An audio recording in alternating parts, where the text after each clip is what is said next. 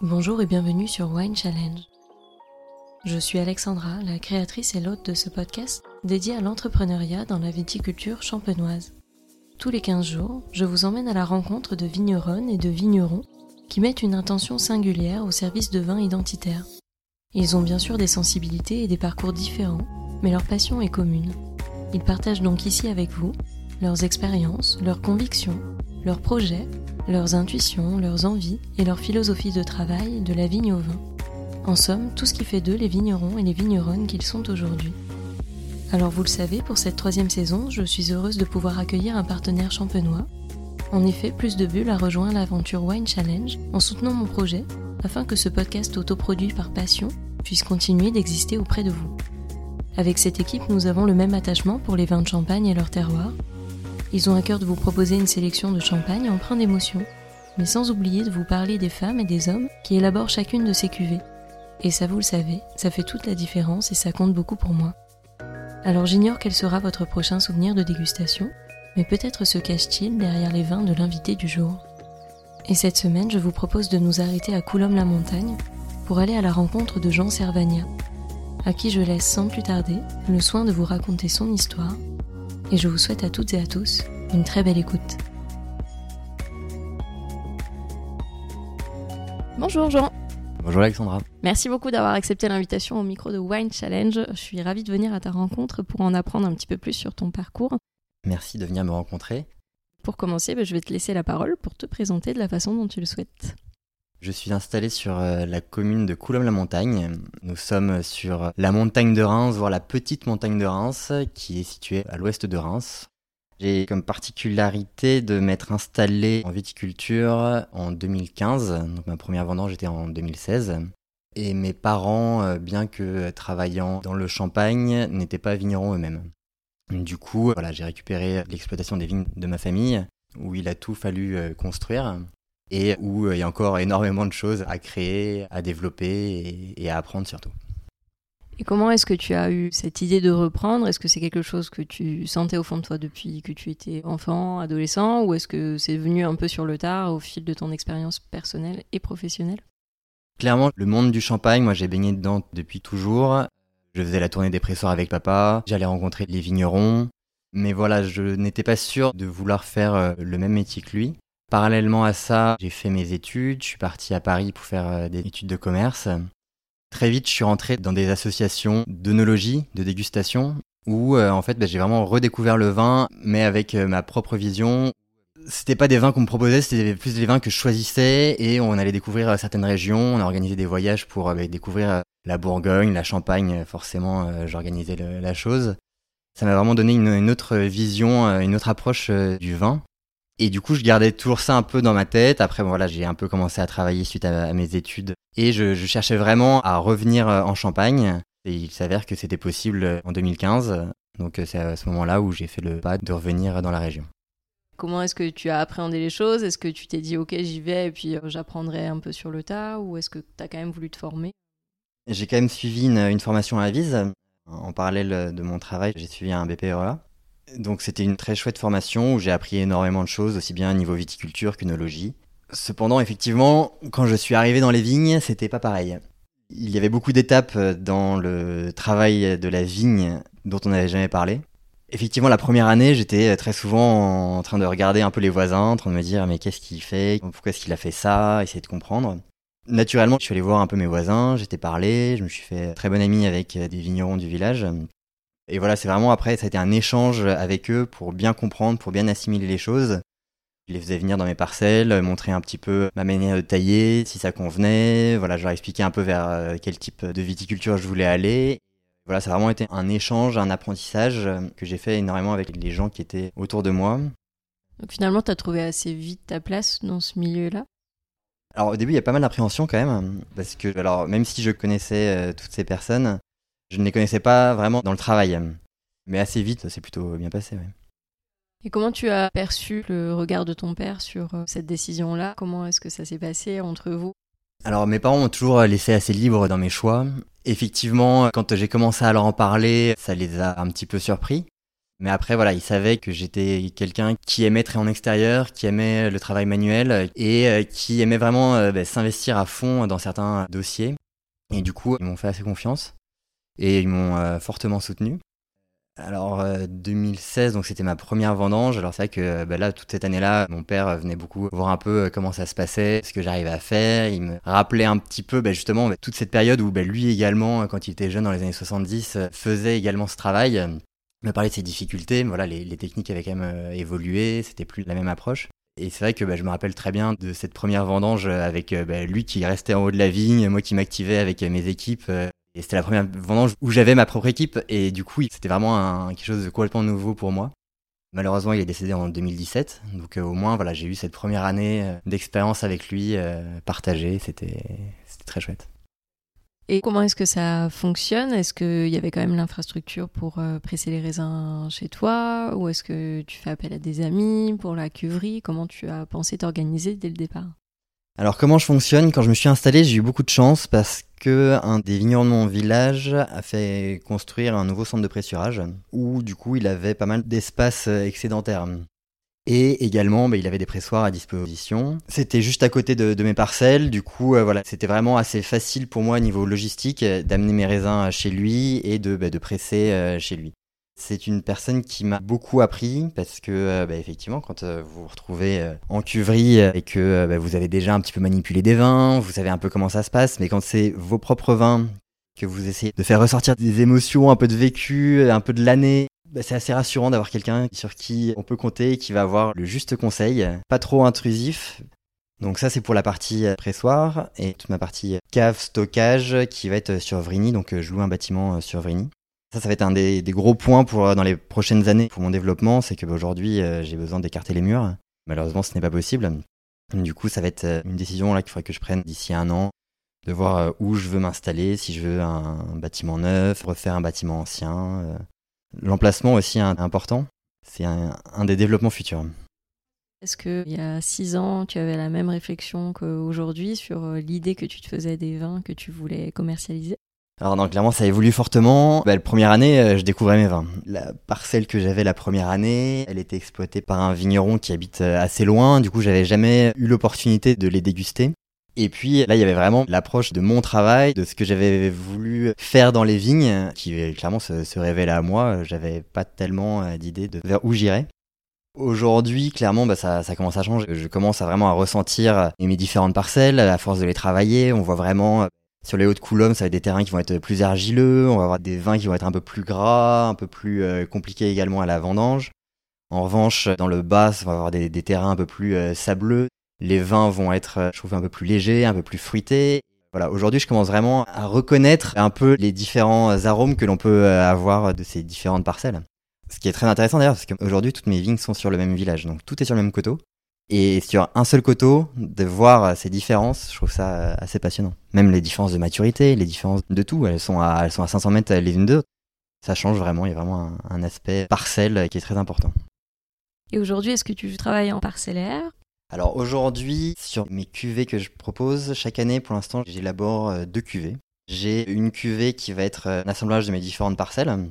L'objectif est vraiment d'avoir ce goût du village, ce goût du terroir, euh, pour vraiment exprimer ce que l'on peut avoir comme vin chez nous.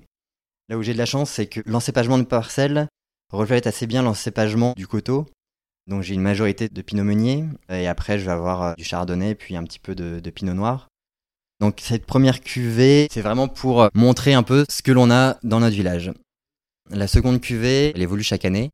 Ma grosse tendance, parce que euh, c'est aussi le cépage que j'affectionne le plus, ça va être euh, un 100% meunier. chaque année, c'est un parcellaire. À chaque fois, ben j'ai une parcelle de meunier qui sort vraiment du lot, qui est différent euh, en texture, en goût.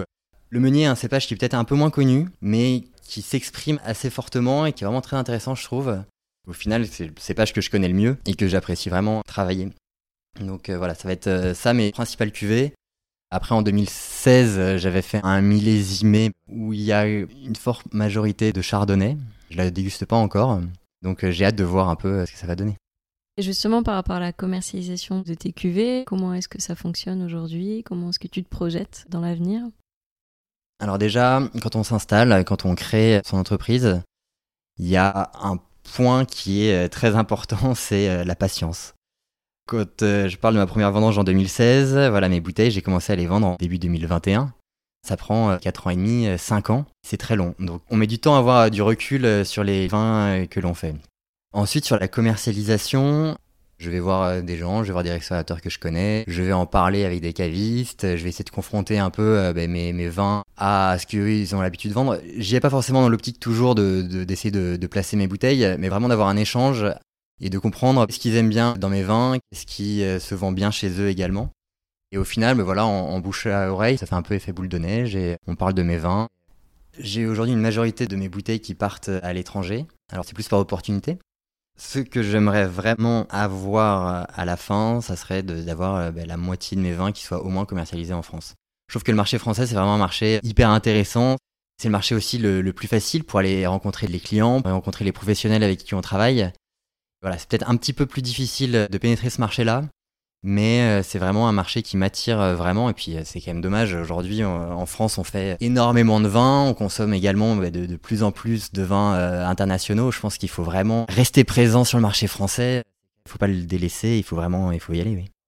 Et comment tu t'es senti le jour où tu as habillé tes premières bouteilles pour les commercialiser? Pour habiller mes premières bouteilles, j'avais réussi à trouver une machine pour mettre mes coiffes, une machine à pédale. Je manquais d'organisation, je m'égarais un petit peu, je pense que je, me suis pas trompé d'étiquette et de cuvée, ça va. Et c'était vraiment, je trouve, euh, ouais, l'aboutissement d'un long temps d'attente. Parce que, bah, au final, premier tirage 2017, euh, premier habillage 2020, ça prend du temps. Et voilà, et ces bouteilles qui, que je voyais en tas, d'arriver à leur donner enfin une personnalité euh, physique, esthétique, j'étais vraiment assez content de les habiller, de les mettre en carton. Et c'est vrai que la première commande, c'est un peu une émotion. Tu te souviens de qui était ton premier client? Ah oui souvenir, souvenir.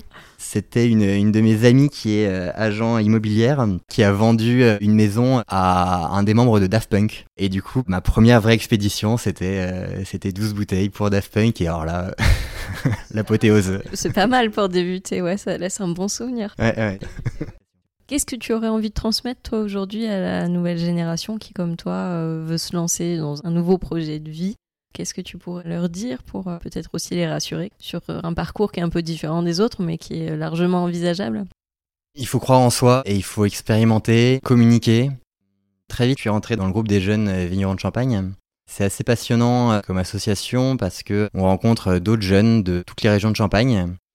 Chacun a des techniques différentes, des approches différentes. On met en place des formations avec des personnes qui sont vraiment à la pointe sur certains sujets de la viticulture, de la vinification on découvre euh, plein de nouveaux aspects et après effectivement il y a une grosse barrière entre en discuter et avoir un bel avis sur certaines choses et la mise en pratique dans ses propres parcelles.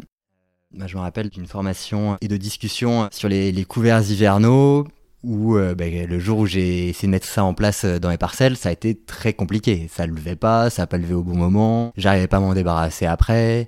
Je pense voilà les retours d'expérience des autres, euh, vraiment pas hésiter à en parler, c'est vraiment quelque chose qui est important. Comment tu en es arrivé à travailler et à avoir envie de travailler avec ce, type de culture qu'elle tient aujourd'hui? Quand j'ai débuté, la première année, j'ai commencé par me passer des herbicides dans mes vignes. Pour moi, c'était vraiment la première étape pour redonner de la vie dans les parcelles. Vraiment que les vignes aillent puiser en profondeur et recherchent les, nutriments nécessaires à leur bon développement. Après, donc, les vignes ont commencé à se développer de la manière dont je l'espérais plus ou moins. Du coup, j'ai commencé à faire euh, des expérimentations euh, sans chimie euh, sur certaines parcelles. Ce dont je me suis assez rendu compte assez rapidement, c'était que pour que ça se passe bien, il fallait avoir une approche de la viticulture un peu différente notamment sur les rendements. C'était pas possible d'avoir des rendements assez élevés et de mener jusqu'à la vendange tous les raisins. Du coup, bah, il a fallu beaucoup travailler sur les travaux en verre, sur la taille également. L'idée était vraiment de, recréer ben voilà, un petit écosystème où la vigne apprenait à se défendre par elle-même. Euh, c'était un peu dans la suite logique, euh, essayer de sortir de ses habitudes. On mettait des engrais, puis on mettait des pesticides. Plus on mettait d'engrais, plus la vigne produisait, plus euh, il y avait des, problèmes dans les vignes, du coup plus on mettait des pesticides. Et puis l'année d'après, la vigne était fatiguée. Il fallait remettre encore de l'engrais. Et voilà, c'était essayer de casser ce cercle et aujourd'hui, je suis assez satisfait euh, de ces nouveaux modes de culture. C'est pas une science exacte, hein. il y a énormément d'expérimentation. Mais ce que je retrouve, c'est que Jusqu'à la vinification, la vigne où on a essayé de mettre le moins d'entrants possible, les raisins vont, euh, bah, vont être plus libres, les levures vont s'être mieux développées dans cet environnement, la vinification va être euh, plus spontanée, et voilà, c'est vraiment un peu un ensemble, toutes les briques se mettent les unes avec les autres. Et est-ce que tu as un objectif de label ou est-ce que tu es déjà labellisé, toi, par rapport à la viticulture? Je suis en période de conversion label biologique. C'était pas une fin en soi, J'utilisais ces techniques et aujourd'hui c'est quand même assez parlant. Je trouve que la bio, plus on en fait, plus c'est passionnant. Première année, expérimentation, euh, ça se passe bien. Deuxième année, on continue à en parler un peu autour de nous. Et plus ça va, plus on y va un peu notre petite cuisine et on, rajoute des éléments qui vont permettre à, la vigne de se défendre. Et plus on en redemande, plus on a envie d'expérimenter, de tester des nouvelles choses. La biodynamie, c'est euh, quelque chose que je trouve euh, passionnant. J'expérimente un petit peu, je regarde, j'essaie de comprendre. Aujourd'hui, voilà, c'est loin d'être ma priorité. Mais voilà, quand euh, je vais tailler une vigne, je vais noter à quel moment est-ce qu'elle a été taillée pour essayer de comprendre s'il y a vraiment une différenciation au final dans le vin. Donc petit à petit, j'essaye. Et est-ce qu'aujourd'hui, tu te sens entrepreneur, toi, en Champagne? Pour moi, entrepreneur, c'est quelqu'un qui va avoir un projet et qui va mettre tous les moyens pour atteindre ses objectifs c'est vraiment bah, ce que je vis au quotidien. Donc là, on a beaucoup parlé de toute l'approche euh, viticulture, mais il y a énormément d'autres euh, tâches à faire. Il va y avoir bah, toute la partie euh, ressources humaines qui est important, il va y avoir bah, la partie commerciale, il va y avoir la partie administrative qui est souvent assez lourde. Ça fait vraiment un métier très complet, mais c'est vraiment la passion qui dirige ces décisions et quand on est maître de ces décisions, c'est formidable et je pense que c'est vraiment ça entrepreneur. Et tu parles de ressources humaines. Est-ce que pour toi, le management, c'est simple? Est-ce que euh, gérer une équipe, euh, former une équipe et voilà, l'accompagner aussi euh, dans ce que toi, tu souhaites faire, est-ce que ça a été simple pour toi? Alors non, c'est pas toujours évident. Je pense qu'il faut beaucoup parler avec les personnes avec qui on travaille, expliquer pourquoi est-ce qu'on demande ça. Moi, j'avais aussi un problème de légitimité. Je travaillais pas en tant que couvrier viticole sur une exploitation auparavant. Les gestes que je faisais n'étaient pas forcément très rapides, très précis au départ. C'est vraiment bah, quelque chose que j'apprends en allant sur le terrain. C'est pas possible de demander à d'autres de faire quelque chose que moi-même je n'arrivais pas à bien maîtriser. Du coup, c'était assez complexe, mais cependant, ça s'est toujours bien passé. Effectivement, au début, moi, j'avais pas euh, d'équipe de vendangeurs euh, qui venaient depuis 20 ans et qui connaissaient bien la maison et tout ça. Du coup, il faut créer cette équipe il faut rencontrer les gens, il faut essayer de les fidéliser. Et je pense qu'aujourd'hui, on s'en sort plutôt pas mal. Et pour finir, euh, avant de conclure, quelques questions plutôt sur ton parcours de dégustateur. Quelle est la dernière bouteille de champagne que tu aies ouverte? J'ai ouvert une bouteille de Georges Rémy. C'est un jeune viticulteur qui est à Bouzy. Un vin qui s'exprime pleinement, plein de sensations, une belle finesse, des arômes inconnus mais géniaux et j'ai beaucoup apprécié. Et quelle est la dernière bouteille de vin tranquille que tu as ouverte? Il y a quelques mois, j'ai commencé un peu à découvrir le vignoble du Jura. La dernière, c'était une bouteille de Stéphane Tissot, un poulsard. C'est génial ce qu'il fait et j'ai adoré déguster cette bouteille. Et quel est ton plus beau souvenir de dégustation, tout vin confondu? Bah, C'était un peu avant que je m'installe, je sais pas, en 2013 ou 14. Un copain de mon père qui m'avait fait venir dans ses caves euh, Christian-Paul Roger à Épernay. On était quelques copains, il nous a fait une, dégustation incroyable. C'était très vibrant, c'était euh, voilà en plus il avait beaucoup de charisme pour en parler et effectivement euh, bah, quand on sort de ce genre de, dégustation on s'est dit euh, est-ce qu'un jour j'arriverai à parler aussi bien des, vins et à rendre les, choses aussi personnelles alors que pourtant c'est une maison de champagne. Très bon souvenir. Et pour conclure, j'ai l'habitude de laisser le mot de la fin à mes invités. Quel pourrait être le mot qui résume le mieux ton état d'esprit du moment? Convivialité, partage. Je pense que le vin apporte ces moments-là et c'est les moments les plus importants. Euh, aujourd'hui, euh, la vie, on est pris dans tous les sens euh, par des devoirs, par l'écoulement de la vie qui passe très vite et quand on arrive à se poser avec une bouteille de vin, c'est les plus beaux moments. Merci d'avoir accepté l'invitation au micro. J'étais ravie de venir à ta rencontre pour en apprendre un petit peu plus sur toi et je te souhaite belle continuation dans cette aventure. Merci Alexandra, à bientôt. À bientôt. Merci à toutes et à tous d'avoir écouté cet épisode. J'espère vraiment qu'il vous a plu et qu'il vous a donné envie d'en savoir plus sur l'invité du jour. Vous pouvez retrouver dès maintenant toutes les informations et les références de cet épisode sur le site wine-challenge.com, mais également sur le compte Instagram du podcast at winechallengepodcast. Je vous donne rendez-vous dans 15 jours pour découvrir une nouvelle conversation D'ici là, je compte sur vous pour partager vos épisodes préférés auprès de tous les amoureux du vin. Merci à toutes et à tous et à très vite.